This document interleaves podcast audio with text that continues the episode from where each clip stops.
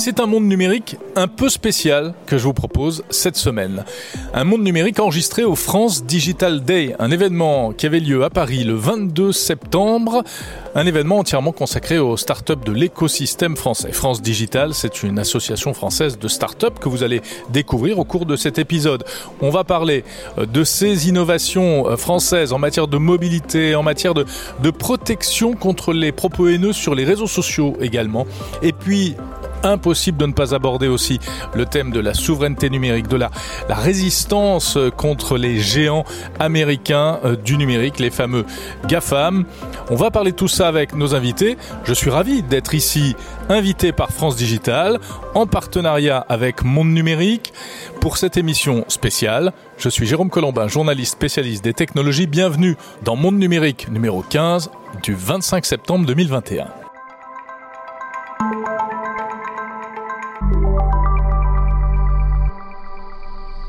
Mais avant d'aller plus loin, on ne va pas déroger à la règle et je voudrais faire un petit merci à Fabrice, à François 112, à X1AN, alors je sais pas trop comment prononcer ce pseudo, et à Augustin Ledev. Voilà, vous tous qui m'avez envoyé des messages et des commentaires très sympas cette semaine encore sur Twitter, sur Apple Podcast, sur les réseaux sociaux, etc. Merci pour votre fidélité. Monde numérique que vous pouvez écouter chaque samedi matin sur la plateforme de podcast de votre choix et bien sûr sur le site mondenumérique.info. Nous sommes au cœur de cet événement France Digital Day et j'ai le plaisir pour commencer d'accueillir eh bien, la grande patronne de France Digital, c'est Maya Noël.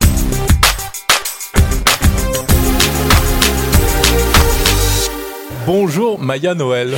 Bonjour. Vous êtes directrice générale de France Digital. Depuis peu, effectivement. Depuis peu, en effet. Tiens, mais c'est, qu'est-ce que c'est France Digital? Alors France Digital, c'est une association qui regroupe start-up et investisseurs. Euh, donc nous, voilà, on porte la voix de nos membres, on essaye de, jouer collectif pour euh, avoir une voix et pouvoir jouer sur le cadre réglementaire et euh, pouvoir faire en sorte que cet écosystème grandisse avec les bons outils. Donc un groupe de pression, également un groupe de pour faire connaître les startups. Comment vous définissez votre action? Alors euh, nous, on, on, nous assimile souvent à un lobby. Moi, j'aime pas tellement ce, ce, terme. On est vraiment une association. Euh, on est avant tout là pour faire en sorte que les entrepreneurs déjà network entre eux. On est un réseau avant Mmh, tout. mmh. Et c'est vrai que de ce réseau euh, bah, émergent des idées et c'est important de pouvoir les porter auprès des décideurs publics parce que ce sont des bonnes idées qui vont vers l'avant. C'est quoi les grosses thématiques? C'est la bataille contre les GAFAM Alors, c'est pas ça la thématique clé. Maintenant, euh, voilà, on connaît l'actualité notamment autour d'Apple, donc c'est vrai que si nos membres nous demandent euh, voilà, d'aller euh, se batailler un peu avec les GAFAM, on ira. Oui, comme on, vous l'avez fait, vous dites l'actualité autour d'Apple, c'est-à-dire que vous l'avez fait il y a quelques mois. Hein, vous avez porté une action en justice contre la fermeture de l'App Store. Euh, alors oui. C'était ça? Alors il y, y, a eu plusieurs, il y a eu plusieurs. Voilà, il y a eu plusieurs choses. Il y a eu effectivement euh, euh, déjà tout le combat autour des données personnelles parce qu'on s'est rendu compte que dans la dernière version de l'OS, eh ben, de facto, sans même nous demander notre avis, Apple récoltait les données à, à, des fins publicitaires. Et puis là, il y a un, un, autre combat qui est mené avec la DGCCRF. Effectivement, en fait, nous ce qu'on veut, et en fait, donc la concurrence, la répression des fraudes. Exactement, c'est la concurrence, parce qu'en fait, nous ce qu'on veut, et au-delà même de cette affaire Apple, c'est que nos startups puissent euh, en fait euh, se battre à armes égales avec Mhm. mmh. les GAFAM. Et donc c'est vraiment ça le, le sujet qu'on porte. Et donc là, quand vous me, disiez, quand vous me demandiez quels sont les piliers de France Digital, euh, on en a quatre, à vrai dire, euh, sur lesquels on travaille. Là, on a vu euh, dans, dans, les actualités récentes les montants incroyables qui ont été levés. Là, en moins de 24 heures, on a vu plus d'un milliard levé dans la scène tech française, qui est assez incroyable. Oui, l'actu de la semaine, c'est les 680 millions de dollars de, de Sora. Sora. On a aussi 555 milliards, euh, millions pour Miracle. Et ce matin, on a encore eu 200 millions pour, pour Vestiaire Collectif. Donc, c'est des montants qui sont phénoménaux. Et ça, ça sert à quoi Les startups, quand elles lèvent des fonds, c'est avant tout pour recruter et pour se développer sur des nouveaux marchés. Donc, quels sont les pieds de France Digital? Donc, il y a les talents. On veut vraiment pouvoir aider euh, nos entreprises à recruter. C'est hyper important. Euh, on a un autre euh, pilier et c'est un peu le thème du France Digital Day. Aujourd'hui, on parle de valeur parce qu'on pense que c'est bien de lever des fonds. On parle souvent de valorisation, mais nous, ce qu'on veut dire, c'est bah, le but, c'est pas que de lever des fonds pour lever des fonds, c'est aussi pour pouvoir, comme je le disais, attirer des talents, mais aussi des clients. Et on est persuadé que ce qui va nous différencier justement face aux GAFAM, face aux États-Unis et à l'Asie, c'est les, les, valeurs que nous portons. Et donc, on encourage vraiment cet écosystème à devenir plus responsable et plus éthique. Mmh. C'est un véritable combat. Ces valeurs, ce sont des forces ou ça peut pas être aussi un peu des, des points faibles, des poids lourds? Ça peut être des freins de prime abord, mais qui sur le long terme, et ça c'est sûr, vont vraiment être obligatoires. En fait, c'est pas simplement une tendance de dire on veut avoir de l'impact. En fait, au même titre qu'aujourd'hui, le numérique s'est attaqué à tous les secteurs, je pense que l'impact va rentrer aussi et être dans tous les secteurs. Il faut que ça fasse de pair avec le numérique. Donc c'est un véritable combat qu'on porte et c'est pas simplement une tendance. Mhm. Alors Maya Noël, elles sont contentes vos startups en ce moment? Elles ont, elles ont la banane. vous parliez des levées de fonds. c'est vrai qu'on est à. Vous pensez qu'on est à un tournant important? Alors, on, voit émerger des grosses locomotives avec ces, gros montants levés. Globalement, on, a sorti une étude qui est le dixième baromètre euh, France Digital euh, Einstein Young euh, sur l'impact social et économique des startups. Et ce qu'on a pu observer sur l'année 2020, qui était quand même une année de crise, c'est qu'au final, l'écosystème, le chiffre d'affaires a grossi de 15%. Ça représente 7 milliards, les startups aujourd'hui. Ça représente 7 milliards de chiffre d'affaires, 500 000 emplois. Donc oui, euh, les startups aujourd'hui vont bien, mais ce n'est que le début. Et il faut vraiment qu'on ait ce passage à l'échelle. Et donc, euh, quand vous parlez des autres piliers qu'on a chez France Digital, c'est comment est-ce qu'on fait pour aller à l'échelle supérieure? Et donc, on a un vrai sujet sur l'Europe. On ne peut pas simplement s'arrêter au territoire franco-français. Il faut vraiment penser Europe. Oui, c'est ce que j'allais vous demander. Bon, c'est bien d'avoir une action nationale, mais euh, qu'est-ce que vous faites au niveau européen? Vous discutez avec des alter ego euh, dans d'autres pays? Tout à fait, on parle beaucoup avec nos homologues, on échange énormément, et donc nous, on essaye de pousser un maximum d'idées auprès de la Commission. Et là, en plus, on va rentrer, euh, le calendrier fait que la présidence française de l'Union européenne arrive là au mois de janvier, et on a pas mal de sujets à pousser à cette occasion. Mhm. Et donc là, pour ce faire, on a réuni pas mal de nos acteurs, de nos membres, pour discuter et proposer des solutions. Donc on va sortir, pour être hyper transparente avec vous, un manifeste euh, en vue des présidentielles au mois d'octobre. Donc là, on va pouvoir un peu plus étayer tout ça. Mais il y a plein de mesures au niveau européen, au niveau européen auxquelles on pense. À titre d'exemple, euh, on a vu le French Tech Visa qui a eu son effet. En France, on arrive à attirer des talents grâce au French Tech Visa.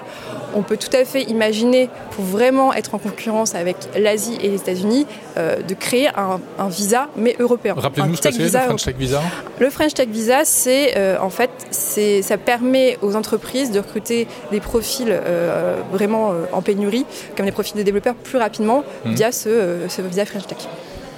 Parce que c'est un problème aujourd'hui, les développeurs, les jeunes ingénieurs qui préfèrent partir aux États-Unis pour euh, gagner plus d'argent peut-être, pour travailler dans des entreprises plus prestigieuses euh, bah, oui, c'est un problème parce qu'on manque de profils euh, en France.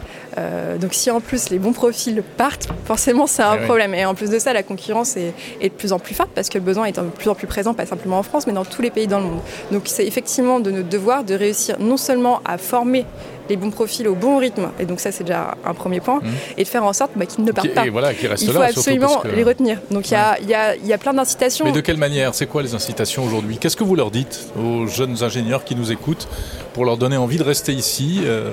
bah, Je parlais du thème des valeurs du France Digital Day, c'est déjà une première piste. En fait, je mmh. pense qu'aujourd'hui, euh, quand on cherche une carrière, on va forcément vers une carrière qui a un peu plus de sens. Donc si, euh, si on arrive à bien véhiculer cette image, bah, qu'en fait les startups, c'est pas simplement des levées de fonds pour faire de l'argent et en fait, euh, ça compte aussi. Hein. ça compte évidemment. On a besoin, et, je ne dis pas qu'il faut arrêter de lever des fonds. Au contraire, voilà. En fait, moi, je pense qu'il y a un, vrai trépied. C'est il faut des capitaux, il faut des talents et il faut des clients. En fait, pour être une entreprise qui va bien. Donc euh, moi, je pense que dans la même logique, pour à la fois attirer des capitaux, à la fois attirer des talents et attirer des clients, cette notion de valeur est hyper importante parce que c'est un élément différenciant et ça, ça apporte à l'image de marque. Et aujourd'hui, je pense qu'on parle beaucoup de la France dans le luxe, on adore le Made in France. Et pourquoi est-ce qu'on n'aimerait pas le Made in France du numérique? Eh bien, merci beaucoup, Maya Noël, directrice générale de France Digital. Bah, merci beaucoup à vous d'être présent au France Digital Day. Voilà, ce France Digital Day édition 2021. Toutes ces thématiques que vous venez d'évoquer, on va en parler tout de suite encore avec nos invités. Super.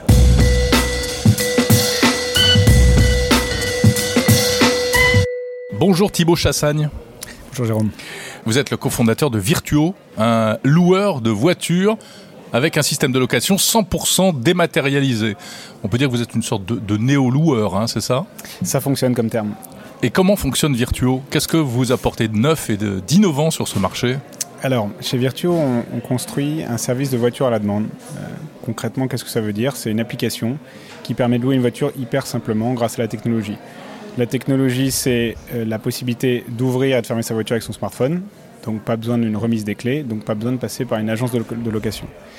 Euh, la technologie, c'est aussi la possibilité de se faire livrer sa voiture à domicile ou à son bureau. Donc on a démarré en 2016, ça fait plus de 5 ans. On ah n'a plus une petite, euh, un bébé, une bébé entreprise. on est passé au stade scale-up, comme on dit. Mhm. Euh, on opère euh, en France, au Royaume-Uni, en Espagne, en Italie, et on s'intéresse de près à l'Allemagne. Et le gros de notre base client, ce sont des résidents de grandes villes qui n'ont pas de voiture et qui nous utilisent comme une alternative à la voiture individuelle pour les déplacements longs. Donc nous, les, durées de location moyenne, c'est 3 jours et demi, 4 jours, 400 à 500 km parcourus. Donc je pars en week-end, je pars en vacances. Exactement. Mais pas tellement pour faire les courses de dernière minute le samedi, quoi. Non, pas pour faire les courses, pas pour aller chez Ikea. Euh, vraiment des déplacements longs. Et, c'est euh, donc on se focalise sur ce besoin-là. Et c'est aussi une philosophie parce qu'on pense que la voiture a sa place pour les déplacements longs, en gros hors des villes, mais qu'il y a plein de meilleures manières de se déplacer en ville. Mhm. Euh, et voilà, c'est un des enjeux euh, de créer une alternative à la voiture individuelle la mobilité en ville, principalement en ville, évidemment également en dehors des villes, mais c'est, on sent que c'est l'enjeu de demain pour des raisons environnementales, pour des raisons aussi tout simplement de saturation de l'espace. Hein, donc on va de plus en plus vers la voiture partagée, mais on a l'impression que euh, est en pleine phase exploratoire. On ne sait pas encore trop à quoi ressemblera euh, la voiture de demain et, la ville de demain. Selon vous, ça pourrait ressembler à quoi? Le constat est simple, c'est qu'il y a trop de voitures dans nos villes. Euh, on en souffre tous. Euh, il y a évidemment le trafic, la pollution, les émissions de CO2 euh, et l'espace que ça occupe. Euh, donc on est dans un système, celui... Et l'espace qui est d'ailleurs surtout occupé, si je, crois bien, par des voitures en stationnement ou des voitures qui cherchent un stationnement. Exactement. Bah, l'équation, elle est assez simple en fait du système. Aujourd'hui, le système, il repose principalement sur la voiture individuelle, chacun sa voiture, mais les voitures sont très peu utilisées. Simplement 5% du temps. En fait, 95% du temps, la voiture, elle est garée. Donc il y a quelque chose de très inefficient ici. Et pour chaque voiture, il faut imaginer qu'il faut à peu près trois places de parking en réalité. Il en faut une chez vous, il en faut une au supermarché, il en faut une au club de sport, à l'hôpital, etc. Donc on a cette au bureau, au bureau, on a cet espace énorme utilisé euh, pour les voitures dans des villes de plus en plus denses, euh, avec euh, bah, les contraintes que ça crée. Hmm. donc, enfin, c'est super confortable la voiture individuelle aussi. On va, on va pas se mentir. Mais très Aller de porte à porte avec son véhicule, c'est quand même un, progrès phénoménal. Bah, c'est ce qui a fait son succès. Hein. Eh oui, faut pas l'oublier. non, faut pas l'oublier. Et puis la, voiture, elle a plein d'atouts. Hein. On, dit que c'est un, un décathlète c'est-à-dire que vous pouvez tout faire avec votre voiture. Vous allez acheter du pain à 500 mètres, puis vous pouvez partir en vacances pendant, euh, pendant un mois, faire de longues distances, etc. Néanmoins, euh, on assiste, et moi je pense que c'est dans cette direction que vont les grandes villes, à une transformation de l'économie de la voiture individuelle vers l'économie du trajet, où on va consommer grâce aux technologies et aux applications smartphone hein, une multitude de services qui remplaceront la voiture individuelle. Et en l'occurrence Virtuo, nous on se focalise sur des trajets longs. Mmh. Euh, Ce qu'on appelle la multimodalité. Exactement. Mhm. Alors Virtuo, je loue euh, une voiture chez Virtuo pour partir en week-end par exemple. Comment ça se passe? Très simplement, vous téléchargez l'application, vous allez scanner votre permis de conduire afin de vous inscrire, réserver l'application, la voiture dans l'application, et le jour J, vous allez choisir si vous préférez la faire livrer chez vous, alors dans des zones définies, on ne livre pas partout en France, mais euh, dans, les centres-villes des grandes villes, euh, ou l'aller chercher dans une de nos 100 stations en Europe. Vous ouvrez la voiture avec votre smartphone, vous faites un état des lieux rapide dans l'application, vous êtes parti. Comment euh, fonctionne le système d'ouverture avec le smartphone? Donc c'est basé sur une techno de Bluetooth Low Energy, euh, qui est maintenant très répandue, hein, qu'on retrouve dans plein mhm. d'applicatifs comme la domotique par exemple. Et donc le téléphone il s'appare tout seul à la technologie qui est installée dans la voiture, qui est connectée sur le système d'ouverture-fermeture. Et donc vous avez euh, des boutons ouvrir-fermer hein, qui, qui, apparaissent dans l'application tout simplement quand vous êtes à, portée de la voiture. Vous avez vu que Apple est en train de faire de l'iPhone une clé de voiture Bien sûr. Hein, avec euh, on peut pas. Alors pour l'instant uniquement pour certains constructeurs, visiblement Mercedes, euh, c'est BMW, BMW, BMW, pardon. Mais on peut penser que ça va se généraliser. La clé de voiture de demain, c'est le smartphone. Oui, je pense que c'est une évidence. Alors nous, on fait partie effectivement du, CAR Connectivity Consortium, hein, ce, consortium qui réfléchit avec notamment Apple, et Samsung, Google, etc., au, format de la clé de demain. Tesla avait commencé à, commercer des véhicules sans, clé, euh, donc c'était le début. C'est une évidence que les voitures, on va se débarrasser de la clé, parce que quand on est habitué à utiliser son smartphone comme clé, mm. la clé c'est une contrainte. On sûr. on la perd. Euh, si on pouvait tout faire, d'ailleurs, les autres clés aussi avec le smartphone. Mais on y viendra sans doute. On y hein. viendra. après, euh, beaucoup de gens se disent ah mais si on, si je perds mon smartphone, mais en réalité non, puisque tout est dans le cloud. D'une part, et puis il est tellement greffé à votre main maintenant que c'est le truc qu'on perd plus, c'est vrai, c'est certain. Bon, vous avez des concurrents quand même sur ce marché euh, virtuo. Hein. Euh, on sent que ça explose de tous les côtés. Des vrais loueurs, des nouveaux loueurs, des loueurs classiques, des loueurs particuliers. Euh, vous risquez pas de vous faire un peu aussi ubériser par des particuliers? Il y a des services de location entre particuliers qui marchent très bien. Bien sûr, hein, qui, sont, euh, qui, sont apparus bien avant Virtuo d'ailleurs. Hein, euh, je pense à WeCar, Drivey, euh, ces plateformes. Alors, mhm. nous, on aime bien dire qu'il y a à la fois des concurrents et surtout des alternatives. Dans la mobilité, on a souvent plein de choix. donc, nos concurrents, ce sont Bon, d'une part, les acteurs euh, traditionnels de location de voitures, hein, les grandes marques qu'on connaît, euh, qui sont des très gros acteurs encore. Ce sont les plateformes de location entre particuliers, effectivement, euh, même si on peut avoir une approche un peu moins servicielle, technologique. Hein, et c'est la voiture individuelle ou la voiture que j'emprunte à ma tante, mon frère, etc. Donc, on évolue dans cet univers avec plein d'alternatives mhm. et à nous de construire le meilleur service possible euh, de manière à ce que les gens se disent ok c'est une vraie alternative à la voiture individuelle. Mais je pense que la mobilité c'est ça, c'est un écosystème, c'est la multimodalité, il faut qu'on soit plein pour remplacer la voiture individuelle. Donc, euh, il y a plein de services en fait. on est très à l'aise dans ce, monde multi-concurrentiel. Euh, mhm. Vous vous battez sur les tarifs également ou, pas? Si c'est très important d'avoir des bons tarifs. Hein.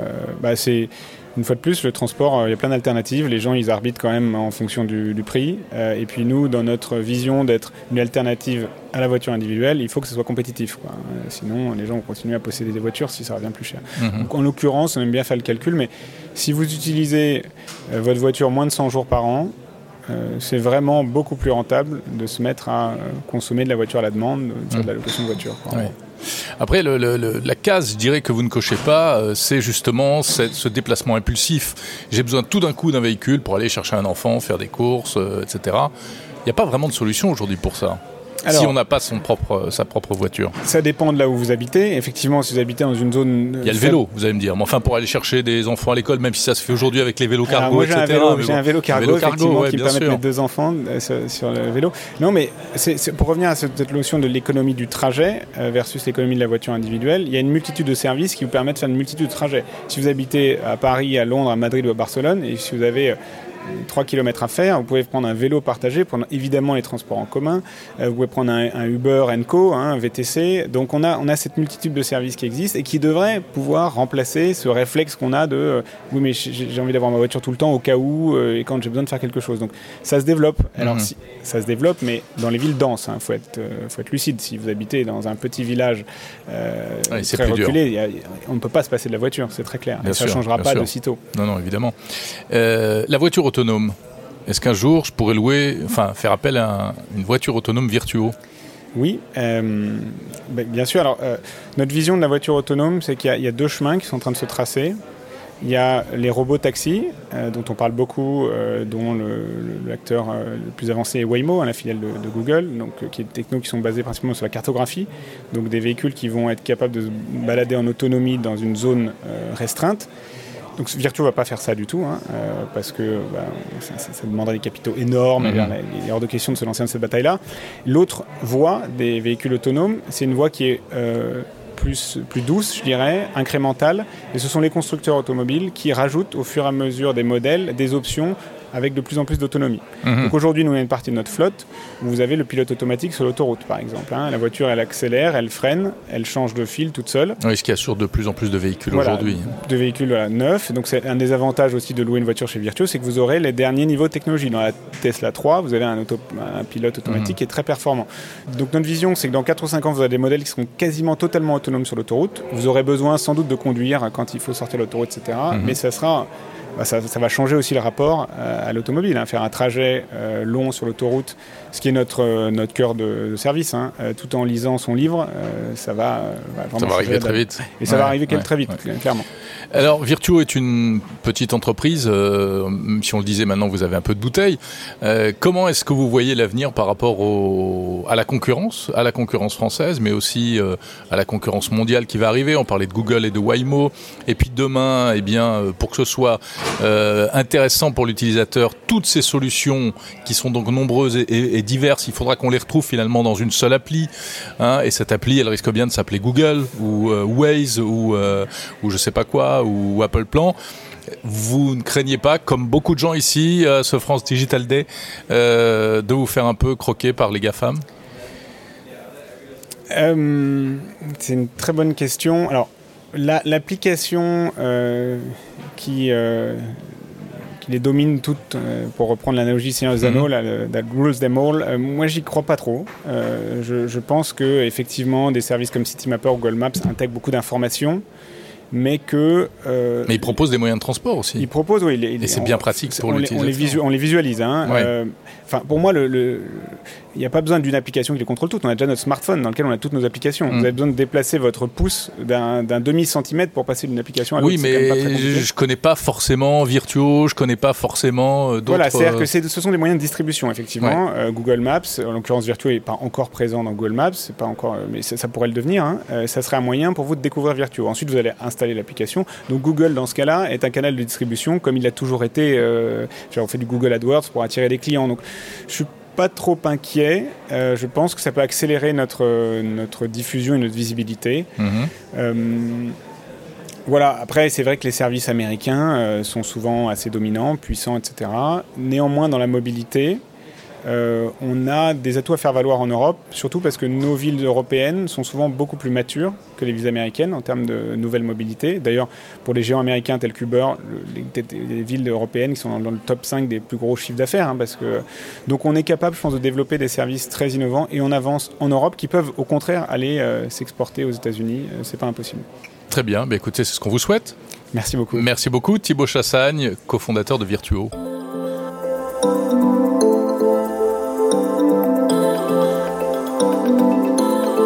Et nous sommes toujours au France Digital Day pour ce podcast spécial consacré à l'écosystème français, des startups innovantes, des startups du numérique. Mais là, on va prendre un peu de hauteur avec deux invités. Tout d'abord, un investisseur. Bonjour Olivier Mathieu. Bonjour. Alors pas seulement investisseur, vous avez de multiples casquettes. Vous avez été euh, cofondateur de Price Minister. Euh, vous êtes euh, président non exécutif de The Camp. The Camp, qui est un campus d'innovation dans le, d'innovation positive dans le sud de la France, en Provence, à côté d'Aix. Exactement. Et puis vous êtes également investisseur. Vous dirigez, vous dirigez le, le, fonds 2050, 2050, il faut le dire en, anglais. Non, non, non. On, on, s'amuse toujours à parler un peu en jargon parce qu'on parle souvent. maintenant, l'investissement est international donc on est amené à passer de l'un à l'autre et, on sait que c'est parfois un peu ridicule, mais on joue avec ça. ok, bah, vous nous direz un peu comment vous voyez euh, l'écosystème et l'évolution de, euh, d'écosystème et, l'actualité des startups en ce moment euh, en France. Et puis à vos côtés, Damien Gérardin, bonjour. Bonjour. Damien Gérardin, vous êtes avocat. Vous dirigez une, euh, une association qui s'appelle euh, CAF, rien à voir avec euh, les allocations familiales. Chez nous en France, c'est le cycle des allocations familiales, hein, désolé. Vous venez de Belgique, c'est pour ça que je précise ici en France. Ça s'appelle Coalition for App Fairness. Et c'est donc, eh bien, on va le dire, une organisation qui est euh, très énervé contre les GAFAM et qui euh, a pour objet de batailler contre la toute-puissance des GAFAM pour que euh, les entreprises, les entreprises du numérique européennes puissent trouver leur place et exercer correctement leur, leur activité. Vous, animez également un blog qui s'appelle de platformlaw.blog, hein, c'est ça? De Platform Law Blog. De Platform Law Blog, ok, parfait. Très bien. On va commencer avec vous, Olivier Mathieu. 2050 est souvent présenté comme ce qu'on appelle un, un fonds à impact. Qu'est-ce que ça veut dire exactement? Oui, alors en général, dans notre jargon, on distingue effectivement deux mondes. Il y a le monde des VC, qu'on appelle le capital risque, qui investit dans les startups, et c'est le monde euh, dont je suis issu également, ainsi que mon associé chez 2050, qui est, qui est Marie Ecland, donc euh, très fameuse également investisseuse de, qui a été dans différents fonds traditionnels, qui sont des fonds qui cherchent avant tout, euh, à travers l'innovation, à avoir un retour sur investissement rapide, et les fonds à impact, ou impact investing, comme on dit en anglais, qui vont chercher à avoir un impact différent, c'est-à-dire extra-financier, extra-comptable, sur mmh. des questions environnementales, sociales, etc. Oui, c'est-à-dire sont des, vous êtes des investisseurs euh, avec conscience, on peut dire ça comme ça globalement, globalement, le monde de l'économie et en principe, euh, enfin de, manière plus particulière, le monde des startups et innovations euh, a eu un réveil de la conscience, même avant le Covid. Il y avait ces questions. Parfois, on a appelé ça le tech for good. Mhm, oui, où, on parle parfois de, de- oui, enfin de, de values. C'est le- les, les valeurs. C'est le thème du, du France Digital, euh, du France Digital Day aujourd'hui. Moi, je suis aussi un des administrateurs de France Digital et on pousse à l'intérieur du conseil d'administration vers les entrepreneurs, vers les investisseurs, à ce que ces valeurs soient euh, retrouvées dans les projets entrepreneuriaux. C'est-à-dire que vous choisissez un peu vos startups. Vous n'allez pas investir euh, sur Alors dans avec, avec startup. 2050, enfin, tous les fonds d'investissement choisissent leur start-up selon leur Bien thèse d'investissement de toutes Mhm. les façons. Avec avec 2050 en particulier, on, on insiste beaucoup sur le fait qu'il faut maintenant dans ce nouveau monde être sur une ligne de crête qui va associer le meilleur des mondes de- de- du capital risque et le meilleur des mondes de l'impact. C'est-à-dire qu'il faut chercher à gagner de l'argent, sinon ce n'est pas durable. Bien sûr. Mais il faut également penser euh, à ne pas avoir une politique de terre brûlée. Donc on, on parle nous beaucoup d'alignement. Il faut aligner les intérêts, les intérêts des investisseurs avec ceux des entrepreneurs, des entrepreneurs avec leurs équipes de leurs équipes avec leur écosystème, qui sont des, vende- des- des vendeurs, des Mhm. fournisseurs, des partenaires, des clients, etc.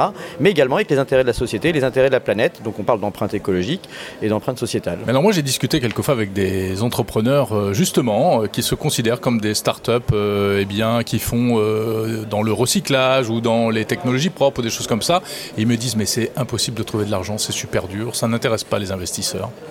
Alors, parce qu'effectivement, quand on s'en tient à ces étiquettes et que si on sépare le monde avec euh, celui qui gagnerait de l'argent et celui qui aurait des impacts positifs, Mm. on a du mal à concilier, euh, parce qu'effectivement, quand on va chercher les investisseurs, malgré tout, ils ont besoin, eux, d'avoir un retour sur investissement. C'est tout à fait normal. Donc nous, on pense qu'il est nécessaire vraiment de réconcilier ces deux mondes. Donc notre objectif, c'est pas d'aller chercher des petites startups qui seraient plutôt comme des ONG en train de vouloir résoudre un petit problème, mais Mm. nous on Oui, cherche vous à avoir cette le ambition gadget. c'est pas le gadget, c'est la transformation de certaines filières. Un peu comme le digital, il y a 20 ans, euh, à laquelle j'ai participé largement, a, a- a fait une transformation complète de, de- de- de la vie de citoyen, de la vie de consommateur, de la vie de travailleur, quand on parle de télétravail. Enfin, tout ça, c'est le, le digital. Mhm. Aujourd'hui, on pense que l'économie du carbone, le, les réchauffements climatiques et les enjeux sociétaux sont la nouvelle révolution qui succède et englobe la révolution digitale. Donc, c'est une transformation complète avec énormément d'opportunités entrepreneuriales, mais qui sont régies par des contraintes un peu extérieures. Le digital n'avait rien de nécessaire d'une certaine manière. Aujourd'hui, euh, penser la question de l'inclusion sociale, la question du réchauffement climatique, la question de l'é- l'éducation, la question de la santé, ce sont des impérieuses nécessités Mais- qui sont imposées par l'extérieur, mais qui sont des opportunités entrepreneuriales sur lesquelles il y a des business possibles à construire. Alors par exemple, vous investissez dans quel type d'entreprise, Olivier Mathieu? Alors nous, on a choisi euh, des- ce qu'on appelle nous des, des essentiels, qui sont euh, vraiment les grands besoins dont on sait que ce sont des marchés énormes. Vous avez des noms? On peut. Alors, bah, il y a- il y a- je peux citer les premières entreprises dans lesquelles on a investi, c'est le tout début. On a investi dans WeThings, qui est une, une- une Oui, société de santé sûr. connectée Bien et qui sûr. connectant euh, les, les objets, Eric Carrel, qui va d'ailleurs intervenir aussi au, au France Digital Day, euh, et qui du coup collecte beaucoup de data sur la santé, mais se connecte aussi du coup grâce à toute cette information euh, logicielle et data avec le les milieux de la santé, les milieux de la recherche, pour pouvoir aussi lutter contre des pathologies qui sont les maladies cardiovasculaires, le diabète, Mhm. etc. Donc là, il y, a un- il y a un impact positif sur la santé à travers un modèle économique qui consiste à vendre des objets connectés. Bien comme- sûr. alors on a aussi euh, investi dans Sweep qui euh, propose, alors Sweep SW2EP, E qui est une, une société qui propose euh, un logiciel et donc une plateforme qui agrège les informations sur l'empreinte carbone de ses clients, donc des grandes entreprises. Par exemple, ils ont signé un contrat avec Saint-Gobain, bah, il s'agit ensuite d'agréger et d'avoir une visualisation comptable aussi simple que la gestion de ses notes de frais dans une entreprise, mais avec l'équivalent carbone pour savoir bah, effectivement quelles sont les émissions carbone, donc la, la contribution négative qu'on peut avoir euh, sur le réchauffement climatique pour pouvoir Mhm. ensuite bah, la compenser, la réduire et avoir accès à des solutions et des services. Ce que fait un peu aussi Greenly, hein, une autre, start-up dans, française. dans le monde entier aujourd'hui, ce sujet est tout à fait explosif parce que la- on sait que le prix de la tonne carbone ou de l'équivalent euh, CO2 est, a énormément augmenté. Donc ça devient presque une valeur financière. Et donc nous, ce qu'on veut en faire, c'est une valeur opéra parce que le- l'enjeu, c'est pas que ça se devienne spéculatif, c'est qu'on arrive à réduire le réchauffement climatique. Olivier Mathieu, euh, cette semaine, l'info de la semaine hein, dans euh, votre écosystème, c'est la levée de fonds euh, spectaculaire de euh, 680 millions de dollars de Sorar, qui fait des vignettes de joueurs de foot dématérialisées, authentifiées par NFT. Bon, euh, c'est super, 680 millions de dollars. Le ministre Cédrico se félicite, tout le monde se félicite, mais on n'est pas vraiment euh, dans euh, l'innovation éthique, tech for good, etc. Non, il y a des sujets, enfin il y a, des raisons de se réjouir d'abord parce que c'est une entreprise française et parce qu'on est dans un milieu qu'on qualifie aussi de deep tech. C'est vraiment, vraiment, des savoir-faire technologiques autour de la blockchain, euh, des NFT, et donc il y a des savoir-faire en France. Donc il y, a beaucoup de raisons de, de, se réjouir de, cette levée de fonds, et puis en plus elle est record, et ça continue de créer des emplois. Il faut voir les, effets collatéraux. En revanche, effectivement, si on s'en tient juste euh, à la thèse de 2050, on n'est pas sur un marché essentiel. On ne va pas résoudre un grand problème de l'humanité, mm. mais en faisant progresser. Sauf pour les collectionneurs de vignettes Panini, hein, Bien qui pourront enfin passer au numérique. Voilà. non, mais alors, par, bon, par ailleurs, euh, on peut, on peut imaginer qu'effectivement, plus on numérise euh, des, anciens supports qui étaient des supports papier, etc., plus on contribue quand même de hmm. manière positive avec le, digital. Mais ça vous choque pas que la plus grosse levée de fonds de toute l'histoire de la French Tech, ce soit une histoire de vignettes de joueurs de foot? Avec tout le respect qu'on. Chaque fois qu'il y a un record euh, battu, on, s'offusque assez vite. Je me rappelle très bien aussi euh, l'époque où euh, Instagram avait été racheté par Facebook. C'était 19 milliards de dollars. Il y avait assez peu d'employés et c'est juste de l'échange de, de, photos entre adolescents. Donc on pourrait se dire, bah, finalement, qu'est-ce que c'était? Bah, Et pourtant. Facebook, dans son calcul financier, a, gagné beaucoup plus que 19 milliards depuis dans sa cotation boursière. Ce qui veut dire qu'en fait, il y a des phénomènes ou des tendances, souvent des tendances qui sont chez les jeunes, ce qui est le cas de la levée de fonds française dont on parle, mais c'était le cas également d'Instagram. C'est des tendances qu'on a du mal à comprendre. Et donc, quand on a les cheveux un peu plus grisonnants, comme c'est mon cas, et, pas encore le vôtre, mais bientôt, oh, euh, on, est, dans la génération où on, on doit aussi regarder ce qui se passe dans ces tendances-là. Donc, c'est comment finalement les technologies et les innovations entrent par euh, les jeunes sur des comportements qui deviennent massifs. Alors, ce pas des sujets essentiels. Pour autant, on ne va pas dicter ou dire euh, quels sont les bons ou les mauvais comportements. On n'a pas de, vision morale sur ce qui se passe. Et dans la plupart des cas, les comportements sont toujours dictés par les jeunes vers les vieux et jamais vers les, des vieux vers les jeunes. Donc ça n'arrive jamais dans aucun sens de, des nouvelles applications mobiles, des nouvelles technologies, etc. One point. Évidemment, vous avez raison. Bon, je vais me tourner vers notre deuxième invité, euh, Damien Gérardin. Alors, vous, Olivier Mathieu, c'est un peu la French Tech qui rit. Et vous, Damien Gérardin, c'est un peu la French Tech qui pleure. C'est-à-dire, les entreprises françaises, aussi performantes, innovantes euh, soient-elles, eh bien, à un moment ou à un autre, elles risquent de se, et on le voit tous les jours, elles se heurtent un peu à cette espèce de mur euh, des géants américains du numérique qui étaient là avant, qui aujourd'hui sont devenus indispensables. On a besoin d'eux, mhm. on a tous besoin d'eux. Mais malgré tout, vous estimez euh, au sein de votre association Coalition for App Fairness que parfois ça va trop loin et il faut se battre contre ces monopoles. Donc vous avez dans le collimateur Apple et Google, c'est ça?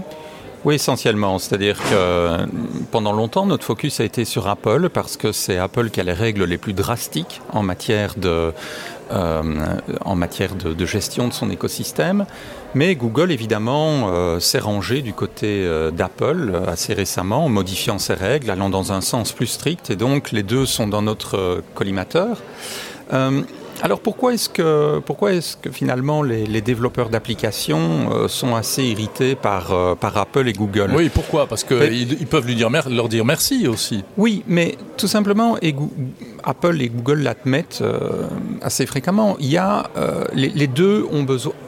Les, deux parties ont besoin l'une de l'autre. Je m'explique. Prenez un téléphone, vous prenez un iPhone. Quelle serait la valeur marchande de l'iPhone si cet iPhone n'avait pas euh, Tinder, euh, Facebook, euh, Spotify et Epic Games? Oui, toutes ces applications. C'est-à-dire que le, le, le, smartphone a été essentiellement créé pour y loger des applications et les applications, certaines applications en tout cas, sont, vont attirer des gens vers l'achat d'un smartphone Apple qui peut coûter plus de, de 1000 euros. Maintenant, la relation, euh, alors que la relation devrait être finalement une relation assez équilibrée, elle est déséquilibrée dans la mesure où c'est Apple qui contrôle ce qu'on appelle en anglais le bottleneck, en mhm. fait, et euh, qui est l'App Store, et qui permet à Apple d'imposer euh, sa propre politique euh, dans toute une série de domaines et de percevoir une commission de 30%, euh, qui peut aussi, dans certains cas, pour les petites applications, être 15%. Mais 15%, ça reste quand même pas mal d'argent. Et donc, c'est ça le problème. C'est que d'un côté, Apple a besoin des applications, les applications ont besoin d'Apple, mais la relation est très déséquilibrée en faveur d'Apple dans la mesure où elle contrôle le bottleneck Apple peut vous bloquer votre application. Le bottleneck, c'est le goulet d'étranglement, c'est ça? C'est le goulet d'étranglement. C'est euh, ce qu'on appelle euh, euh, de plus en plus, Apple est un gatekeeper, c'est-à-dire il a la clé du gate, du voilà, et Et donc, euh, ça, ça pose une série de, de problèmes. Alors, euh, on l'a vu avec un bras de fer euh, et une affaire épique, c'est le cas de le dire. Ouais. C'est le bras de fer entre Apple et Epic Games à propos du jeu Fortnite. Voilà. Bon, on va pas revenir sur les détails, mais grosso modo, effectivement, Fortnite a dit bah ça suffit. euh, euh, nous, on va euh, permettre à nos joueurs de euh, souscrire des abonnements euh, en dehors, de, en dehors de l'App Store, donc en dehors des fourches codines, donc en dehors de la commission. Et Apple a dit bah puisque c'est ça, vous sortez. Euh, il les a mis dehors. Mais euh, cette affaire a beaucoup évolué, et puis aussi elle a débouché sur quelques concessions finalement de la part d'Apple, notamment sur le marché asiatique. Qu'est-ce que vous en pensez? On va, ça va dans le bon sens? C'est-à-dire que pour l'instant, cette bataille a pris vraiment une dimension globale, en ce sens que hum, au cours des, des 15 derniers jours, on a vu des évolutions aux États-Unis euh, avec le settlement d'une class action euh, euh, où Apple a en, fait, en effet fait quelques concessions. Il y a eu le jugement d'un tribunal californien dans, la, bataille juridique entre Epic et, Apple. Apple a fait un settlement, donc un accord à l'amiable au Japon, où l'autorité de concurrence avait entamé une procédure. La Corée a décidé d'interdire à Apple d'imposer son système de paiement, qui est finalement l'instrument qui le- leur permet de, de percevoir la commission, mais aussi les datas. Oui. Euh, et ça, je voudrais en revenir au sujet des, des startups. Euh, oui, donc, donc ça évolue, mais malheureusement, ça évolue d'une manière très fragmentée. hein. Donc il y a quelques concessions là-bas qui sont limitées au Japon, d'autres petites concessions limitées aux États-Unis. Nous, ce qu'on veut, c'est une solution globale. Et pour ça, euh, l'accent euh, que nous mettons, nous mettons très fort l'accent sur le, le Digital Markets Act, hein, donc, la euh, qui- réglementation européenne la réglementation qui est en préparation. qui est en préparation, où là, on, on souhaite voir un certain nombre de règles qui vont finalement imposer certaines contraintes, certaines limites aux App Store. Vous voudriez quoi pour Apple, par exemple? Mais c'est-à-dire que ce qu'on voudrait, il y a, nous avons 60 membres, hein, donc des grandes entreprises comme Epic Games ou Spotify, on a des petits membres. Euh, disons que les, grandes demandes sont essentiellement qu'Apple ne, devrait plus avoir la possibilité d'imposer son système de paiement. Pourquoi Parce que c'est l'outil de perception des 30%, mais aussi c'est l'outil de perception de données personnelles euh, des utilisateurs de l'application, en ce compris nom, adresse, email, carte de crédit, etc. Les développeurs d'applications aimeraient bien avoir ces données pour eux améliorer la qualité du service. Avoir ces données donne aussi une vue d'ensemble du marché à Apple qui ne rêverait pas finalement C'est-à-dire qu'aujourd'hui, en- pardon, pour qu'on on- on concrétise bien les choses, aujourd'hui, je suis utilisateur, je télécharge une application, souvent elle est gratuite, et ensuite, je vais avoir des achats in-app, Oui. hein, euh, donc des paiements pour telle ou telle fonction supplémentaire. Et là, c'est vrai que si ça se passe dans l'App Store, c'est-à-dire dans l'application, Voilà. ce qui est le plus facile pour l'utilisateur, Ouais. eh bien Apple va prendre 30 à entre 15 et 30% Sinon, euh, pour certaines, certaines euh, ont négocié visiblement, elles ont le droit d'aller faire de la facturation ailleurs. Hein. Oui, c'est-à-dire que Mais vous, vous voudriez que ça reste dans l'application, mais que ce soit qu'Apple n'ait pas la main mise dessus, en fait. Non, exactement. C'est ça qu'on souhaite. Euh, il faut savoir que jusqu'à présent, jusqu'au mois de septembre, Google permettait en fait d'avoir des solutions externes, mais euh, euh, ils ont décidé de se ranger du côté d'Apple. Donc ça, c'est une demande hein, qui est très importante. Dans l'idéal, nous souhaiterions aussi la possibilité d'avoir d'autres App Store. Euh, sur les appareils euh, iOS. Ah oui, Euh, les stores concurrents. Voilà, Mm. pourquoi? Parce que ça permettrait la création d'App Store spécialisés, par exemple pour les jeux. Oui, mais regardez, on voit bien que euh, le côté prison dorée d'Apple, Ouais. c'est une prison, mais c'est aussi un espace qui est assez sécurisé. Euh, par exemple, contrairement à Android, où euh, c'est beaucoup plus ouvert, où il y a même il y a un peu des App Store parallèles, et là c'est la porte ouverte euh, à la cybercriminalité, etc., etc. Ça, c'est un peu une, c'est un peu une légende urbaine que qu'Apple essaye de véhiculer. À partir du moment où vous auriez, par exemple, un App Store alternatif, rien n'imposerait qu'il y ait des normes extrêmement strictes de sécurité. Qui a fait des, Apple, des, des App Store alternatifs? Ben, Samsung, par exemple. Mm. On ne peut pas dire que Samsung soit nécessairement une entreprise de cybercriminalité.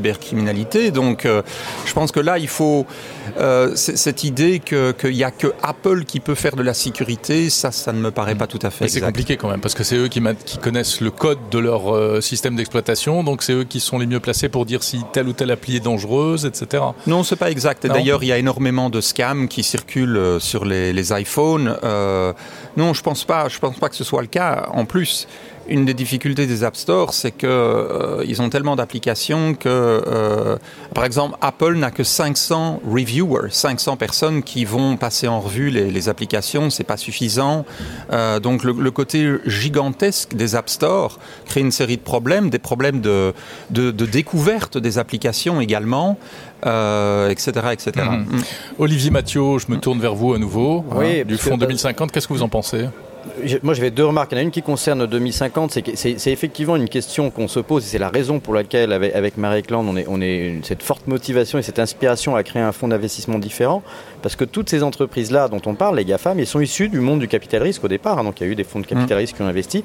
Et aujourd'hui, je, je, regardais les chiffres, je suis sur les applications ouais. boursières. Vous savez que Apple est à plus de 2300 milliards maintenant euh, de dollars de capitalisation boursière. Donc c'est la valeur. Et Google est, est, un tout petit peu en dessous de 2000 milliards. Mais bon, c'est malgré tout voilà, des, des records avec Microsoft. C'est trop selon vous Est-ce qu'on peut dire Mais que en, tout, trop en tout cas, c'est la taille de la puissance d'un pays. Donc euh, ce qui est intéressant, c'est de voir qu'effectivement, il y a quelque chose de, de Robin des Bois, hein, d'aller Mm. d'aller se battre comme ça. Et nous, on, on Mais c'est un combat ça. presque idéologique. C'est un combat, mais il a existé auparavant. hein. Ça a été le cas Mm. dans les compagnies pétrolières, les compagnies chimiques, etc. Alors on atteint encore des niveaux tellement supérieurs et tellement plus rapides qu'effectivement on a les petits entrepreneurs et nous on les défend aussi avec France Digital euh, à vos côtés parce qu'ils ont besoin de pouvoir avoir des initiatives entrepreneuriales et de ne pas être contraints. Et donc c'est ce qu'on appelle un abus de position dominante. Ça avait existé aussi avec Google, hein, parce que à partir du moment où le fameux gate, la porte d'entrée, même si on oublie les App Store, Hmm. mais même le moteur de recherche Google avait, était tellement prédominant qu'ils pouvaient mettre ce qu'ils voulaient en haut du résultat de recherche. Donc ils avaient donc du coup bah, les médias, euh, les voyagistes, euh, les, les différentes personnes qui, qui proposent des, des, des,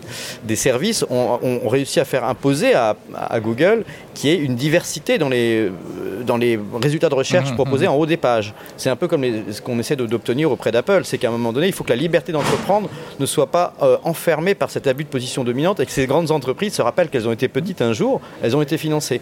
Et ce qu'on essaie de faire, et ça c'est un premier commentaire, c'est la taille gigantesque de ces entreprises. Euh, donc elles sont trop grosses par rapport aux petits entrepreneurs et elles sont même à la taille des, des- des gouvernements ou de l'Europe qui doit euh, lutter contre eux. Donc il y a des Hmm. différents niveaux comme ça d'affrontement qui sont euh, un peu euh, presque géopolitiques aujourd'hui. Absolument. Et alors, après, il y a un autre commentaire que je me faisais par rapport à 2050 en particulier, c'est que ça s'appelle fairness. Et fairness, c'est aussi, ben, on est, on est dans- aujourd'hui avec France Digital Day, on veut parler des valeurs. Donc, c'est c'est une valeur très importante, justement, dans l'entrepreneuriat, dans la liberté d'entreprendre. Et ce qu'on essaie de faire avec 2050, c'est justement de faire que ces grandes entreprises ne soient pas désalignées sous, sous l'oppression financière peu à peu, parce que quand on atteint des certains niveaux comme ça, bah effectivement, il y a des investisseurs euh, qui mettent des pressions permanentes. On parle de rapports trimestriels, financiers. Il faut optimiser ses résultats en permanence, et c'est bien de vouloir gagner de l'argent, mais quand c'est trop, trop vite, trop tout le temps, c'est au détriment parfois de la, la planète et de l'environnement, parfois des entrepreneurs dans les App Store, parfois des clients et des, data privés euh, du grand public, etc. Et donc cette idée d'alignement, c'est de se dire comment est-ce qu'on peut avoir dans une mission euh, une sorte de permanence, de durabilité, qui même quand l'entreprise grossit, euh, continue d'être maintenue par une gouvernance établie. Et on, on voit bien qu'il faut bouger les gouvernances des entreprises aujourd'hui. Un, un dernier mot. Alors, on a l'impression que c'est euh, un combat sans fin. Votre prochain combat, c'est quoi, Damien Gérardin Mais C'est-à-dire que c'est un, combat qui est un- sans fin, mais qui va connaître euh, son épilogue, à mon avis, dans les deux années qui viennent. Et l'épilogue, ce pourrait être soit un épilogue réglementaire, avec en effet le, Digital Markets Act, hein, cette réglementation européenne qui euh, sera finalisée sous la présidence française, il faut le savoir, puisque la, France aura la présidence de, l'Union européenne euh, durant les six premiers mois de l'année euh, 2022. Et c'est un objectif euh, premier du gouvernement français euh, de finalement de, de porter cette législation euh, à son terme. Euh, et il pourrait y avoir aussi euh, des, des, des décisions de concurrence et des jugements très importants. Donc pour moi, la domination d'Apple et de Google sur les App Store, C'est pas une fatalité. c'est pas une fatalité. Je pense qu'il va y avoir des développements très positifs pour l'écosystème dans les deux années qui viennent. Je suis résolument optimiste. Euh, et c'est peut-être un, un- juste un dernier mot pour faire le lien Mhm. avec euh, les, les fonds d'investissement et, et aussi les, je, je dirais les petites entreprises. Un problème dont on ne parle pas suffisamment, c'est euh, le vol de l'innovation. Euh, moi, j'ai toute une série de petites entreprises qui ont une idée, qui ont voulu euh, s'intégrer dans l'écosystème d'Apple, qui ont parlé avec Apple ou avec Google, et dont l'idée a été reprise et intégrée dans un smartphone. Euh, je peux vous donner des exemples très précis. par, exemple, une entreprise américaine qui a développé euh, une, série de, technologies qui permettent de faire, de, mesurer certains, certains, certains, par exemple, mesurer le taux d'oxygène dans le sang, etc., mhm. etc., très utile dans, dans, le monde du Covid, et qui voit finalement cette technologie être intégrée dans les dernières montres Apple. Euh, ce qui rend en fait euh, cette technologie largement. Et là, vous dites qu'il y a eu un vol de, technologie? Euh, C'est ce, qui, c'est ce que cette entreprise prétend, puisqu'ils sont dans une dispute de propriété intellectuelle aux États-Unis. Mais quand vous avez finalement le contrôle sur l'écosystème et sur l'information, Hein, euh, ça vous donne quand même un avantage euh, compétitif très important. Donc il y a cette mm. dimension-là aussi à laquelle je tiens. Et les valeurs, c'est très important. Euh, je pense que vous avez tout à fait raison quand vous dites que quand vous faites 2, 2 trilliards de dollars, vous êtes sous une pression des marchés où il faut tout le temps croître. Et donc ce sont des entreprises qui veulent constamment entrer dans de nouveaux marchés, ce qui est très bien, nous aimons tous la concurrence, mais avec certaines limites. Merci beaucoup Damien Gérardin de Coalition for App Fairness et puis vous également Olivier Mathieu du Fonds 2050. Merci d'avoir été euh, présent Merci à vous. dans ce monde numérique spécial France Digital Day. On continue d'ailleurs, on va parler à nouveau euh, d'innovation à la française.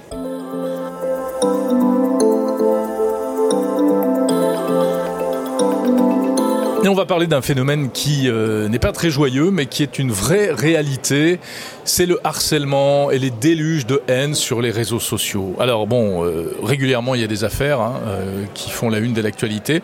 Et ce que tout le monde ne sait pas, c'est qu'il existe heureusement aujourd'hui quelques manières de se protéger contre ça, et notamment le logiciel Bodyguard.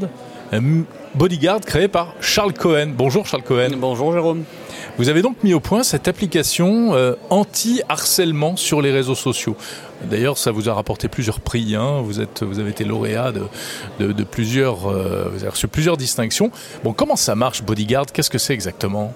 Alors, ce qu'on a fait, c'est qu'on a créé une, technologie euh, qui a pour but de repérer les contenus haineux sur Internet. Euh, cette technologie-là, on l'a mise il y a 4 ans dans une application mobile qui s'appelle donc Bodyguard, qui est gratuite, euh, qui permet de protéger les individus en temps réel des contenus haineux sur leurs réseaux sociaux. Tous les réseaux sociaux Tous les réseaux sociaux. Alors, on va avoir Twitter, Instagram, YouTube, Twitch et Facebook pour les entreprises. D'accord. Euh, là où on va protéger. Donc j'installe ça sur mon smartphone et, après comment ça se passe On télécharge, on installe, on personnalise sa modération. C'est aussi ça qui est intéressant mhm. parce que euh, une petite fille de 8 ans n'aura pas les mêmes volontés de modération et de protection qu'un gamer de 40 ans sur Twitch, Bien sûr. Euh, qui va être un peu plus permissif. Donc chacun, chacun configure la sévérité de sa modération.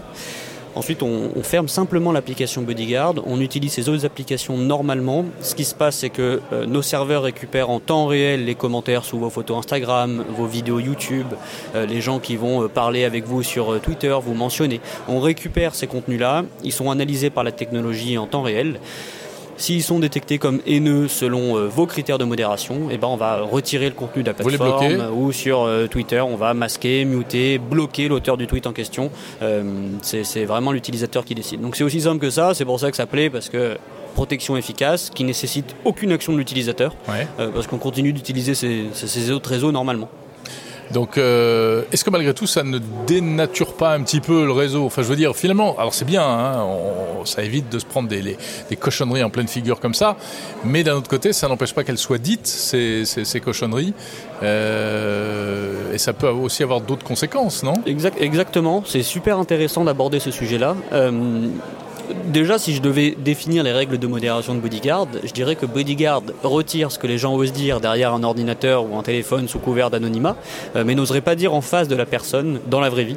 Et euh, c'est assez intéressant d'élargir ces règles de modération à ça. Et après, moi, j'ai envie un petit peu qu'on prenne le problème euh, un petit peu différemment, en disant que finalement la haine en ligne que les journalistes en 2021 subissent quotidiennement. Euh, entraîne une certaine forme d'autocensure. Dans le sens on, où va parler du cas particulier des journalistes. Mais alors ça touchait les journalistes historiquement, mais en fait ça touche tout le monde. dans le, sens où il y a énormément de monde euh, qui maintenant n'ose plus s'exprimer, s'exposer publiquement sur Internet. Donc euh, j'aime bien prendre le problème à l'envers en disant bah finalement c'est pas un bodyguard n'est pas un outil de censure, au contraire c'est un outil qui va viser à, finalement libérer la liberté d'expression, libérer la parole, parce que les gens une fois protégés finalement ils osent aborder les sujets qu'ils souhaitent aborder et ils n'ont plus peur de se faire insulter. Donc en fait, c'est finalement ces contenus haineux-là qui sont une entrave à la liberté d'expression. Oui, bien sûr, parce que c'est vrai que effectivement, hein, quand on publie un contenu, euh, qu'on soit une petite fille de 8 ans ou un journaliste de plus de 40 ans, si on se prend des torrents de propos négatifs en face, ben, c'est pas anodin, ça fait mal. Et puis au bout d'un moment, on, se dit qu'on voilà, on, va arrêter, on va se taire. Mm. Donc du coup, vous voulez dire que Bodyguard, c'est aussi un outil euh, anti-autocensure? Exactement. Euh, et, c'est d'ailleurs pour ça qu'on a gagné euh, l'année dernière le prix euh, France Digital Fort Démocratie, parce que justement, on se rend compte de ce phénomène depuis maintenant 5 ans, et encore même plus, de voir que les contenus haineux entraînent de la censure massive mmh, et de mmh, mmh. l'autocensure massive. Donc il est temps un petit peu de protéger ceux qui sont là pour faire avancer le débat. Euh, et moi, j'ai euh, donc vous le disiez, c'est utilisé aujourd'hui par des journalistes. Exactement, par des journalistes, des députés, des ministres, des gros youtubeurs, des gros créateurs de contenu, n'importe qui finalement avec une présence en ligne. Euh, et c'est, je, je n'ai aucun scrupule à retirer des contenus haineux pour justement protéger ceux qui sont là pour faire avancer le débat. Hmm. C'est pour ça qu'aujourd'hui vous développez aussi votre solution à destination des entreprises, plus seulement des particuliers. Exactement, même problème pour les entreprises, euh, que ce soit euh, Brut avec euh, les réseaux sociaux, leurs réseaux sociaux, ou que ce soit un France Télévisions avec l'ensemble de leurs employés, de leurs journalistes, on s'est rendu compte que les entreprises avaient les mêmes besoins de modération. Et donc on est là pour les aider et, leur permettre de modérer l'ensemble de leurs réseaux sociaux, protéger leurs employés. Parfois ils ont même des sites, des forums, des blogs. Et ben on peut brancher notre technologie à l'intérieur pour justement effectuer une modération aussi à ce niveau-là. Quel est le, taux de, réussite? Est-ce que c'est du 100% euh, Est-ce que ça filtre tout? Est-ce que ça ne filtre pas trop de choses? Est-ce que vous avez des faux positifs? Exactement, c'est super important de, notifier ça. On a un taux de détection en production actuellement qui est mesuré en moyenne par langue entre 89 et 93 des contenus haineux détectés. Donc il y a quand même 7 de, 11 à 7 des contenus haineux qui ne sont pas détectés parce qu'ils parce qu'ils dépendent énormément du sujet, ils dépendent euh, de, du, contexte et parfois euh, Bodyguard plutôt que de retirer le contenu pour rien euh, préfère le laisser. donc en effet, il y a encore une marge de progression évidemment. ce serait vous mentir que vous dire le contraire. Et d'un point de vue erreur, on est sur un taux de faux positif qui varie entre 1 et 4% selon les langues.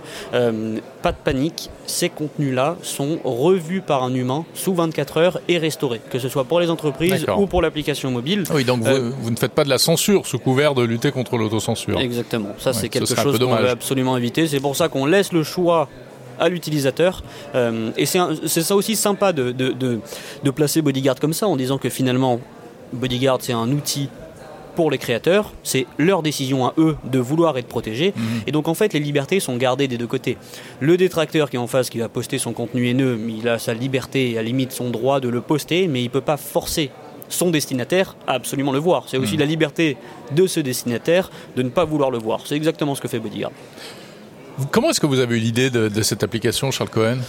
Alors c'est un mix de plusieurs choses. Euh, j'ai euh, alors j'ai commencé la programmation à 10 ans, quelque hmm. chose de Alors comme vous n'êtes pas très vieux, euh, bon, ça fait, ça, fait, il n'y a pas très longtemps, mais ça fait quand même ça quelques J'ai 25 ans, ça fait 15 ans. pas fait d'études. À 21 ans, je lance Bodyguard. Euh, deux choses, bah, parce que déjà, moi, j'ai toujours voulu avoir un impact un petit peu positif, euh, euh, si possible avec mes compétences. ça, c'est mon côté bien éduqué, finalement. Mhm. Merci mes parents pour ça. et ensuite, il y, a le, y a un élément déclencheur, c'est des articles assez récurrents en 2017 qui parlent de, de suicide de jeunes enfants. Euh, qui sont totalement désemparés par rapport à ça. Et euh, en 2017, là, ils commencent à avoir quelques outils des, réseaux sociaux mm. pour euh, ajouter quelques filtres supplémentaires qui sont très complémentaires avec Bodyguard. Mais en 2017, il n'y avait rien.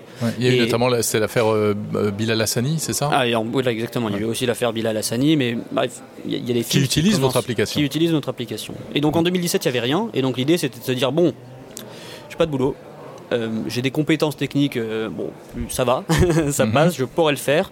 Je commence à faire un peu de recherche et développement pour voir ce que je peux faire et je trouve finalement un axe pour développer une technologie qui va répondre à ce besoin-là de protéger les gens des contenus haineux au départ. Euh, donc ça, c'est un mix d'une volonté personnelle, d'une capacité technique aussi, Mhm. il faut le dire, même si je suis pas le meilleur des développeurs bien évidemment, je, je pouvais créer la base. Super. Et ensuite, le bon moment, le, le- le- malheureusement, ce qu'on disait un petit peu avant le podcast, la haine en ligne, euh, c'est un des, des marchés les- qui, qui croît le plus vite. Ouais, c'est un marché porteur. Et donc, euh, le besoin est là et euh, super, tous les, tous, les, tous les voyants sont en vert. Donc, et ça donne Bodyguard euh, maintenant, trois ans plus tard. Alors au départ c'était presque un projet comme ça euh, d'amateur. Aujourd'hui c'est une entreprise, c'est une activité euh, commerciale à part entière. Et maintenant, on emploie euh, 30 personnes. Euh, 30 personnes. On fait une levée de fonds en 2000, fin 2019 de 2,5 millions d'euros parce que j'étais quand même tout seul. Des fonds d'investissement viennent me contacter en disant c'est pas mal ce que tu fais, on t'a vu dans les médias.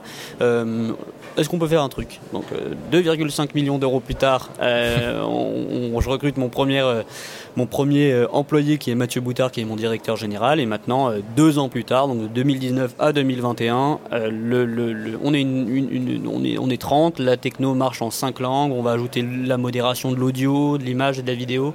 On bosse avec pas mal de boîtes et on fait notre levée de fonds actuellement. Bravo.